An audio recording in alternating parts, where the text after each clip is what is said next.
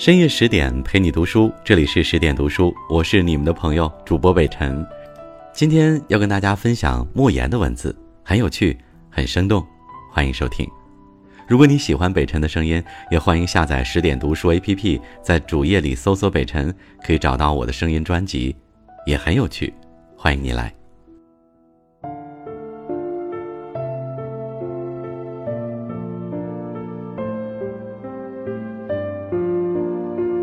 有句俗话说：“吃人家的嘴短”，这个意思很明白，但仅仅有这点意思，那简直不算意思。我的意思是说，吃人一颗胡萝卜所蒙受的耻辱，哪怕用一颗老山参也难洗清。朋友请我去吃饭，吃了一盘胡萝卜丝，吃了一盘粉丝，还吃了一盘像橡皮一样难以嚼烂的肉。吃完了，我心感动，心中暗想。点滴之恩，应当涌泉相报。吃人一碗，要报一盆。隔了几天，一群朋友聚会，我为了一句什么话，把这位曾经请我吃过一次饭的朋友得罪了。他咬牙切齿地说：“你的良心让狗吃了吗？”前几天，我去香格里拉饭店买了美国加州的酱小牛肉，去长城饭店买来西班牙产的胡萝卜。去友谊商店用外汇券买了专供外国人的菠萝的海鱼子酱，还有法国走私进来的高级奶油，吃的你小子满嘴流油，可是你一转眼就忘记了，那些小牛肉还没消化完吧？我感到浑身冰凉，悔之莫及，恨不得把自己这张不争气的嘴巴用胶布封了。你当年吃煤块不也照样活吗？你去吃人家那点胡萝卜丝和粉丝干嘛呢？实在馋了，你自己去买一袋胡萝卜吧，把自己吃成一只兔子也花不了多少钱。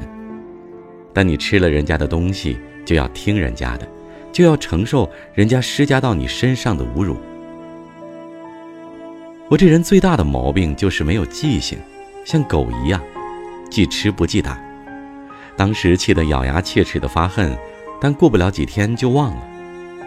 又有一个朋友请我去吃饭，上了一只煤球炉子，炉子上放了一口锅，锅里放了十几只虾米，一堆白菜，还有一些什么肉。吃着吃着，我的凶相又原形毕露了。那朋友就说：“看看莫言吧，吃的一上桌又奋不顾身了。”俗话说得好：“良言一句三冬暖，恶语伤人六月寒。”一句话把我的心彻底的凉透了。我一边吃着，一边因为吃人家的东西所蒙受的耻辱，一桩桩、一件件涌上心头。我怎么这样下贱？我怎么这样没有出息呢？你实在想吃，一个人下馆子就不行了吗？你想怎么吃就怎么吃，你想多么凶恶的吃就多么凶恶的吃。你吃光了肉，把盘子舔了，也没人嘲笑你。你自己经常的忘记自己的身份，你忘了自己是一个乡巴佬。人家那些人从根本上就瞧不起你，压根儿就没把你当个人看。人家有时找你玩玩，那是无聊；那是天鹅向水鸭子表示亲近。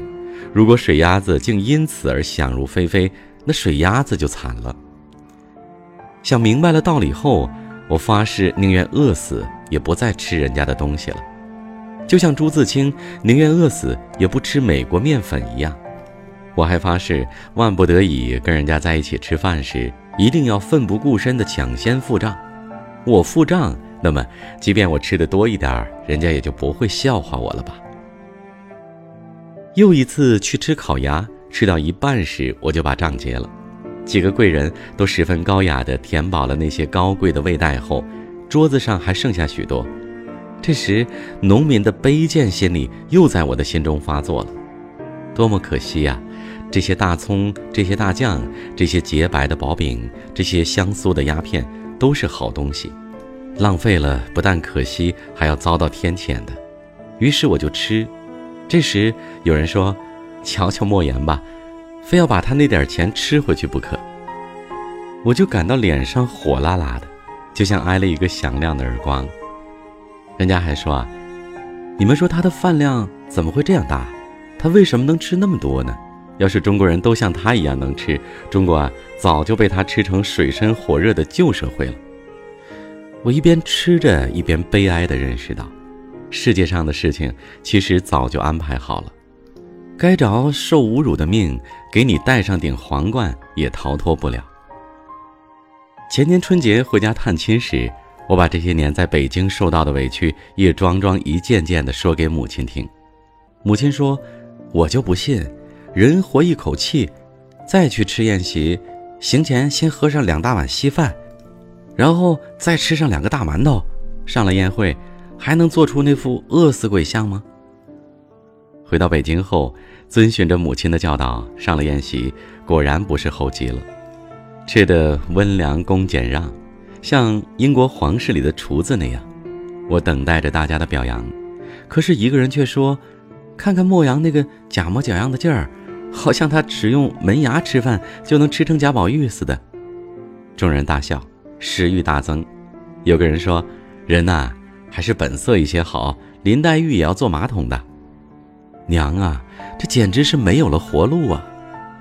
娘说：“儿啊，认命吧，命中该有什么，就得承受什么。”我问：“娘啊，咱们一大家人，为什么就单单我为吃蒙受了很多耻辱呢？”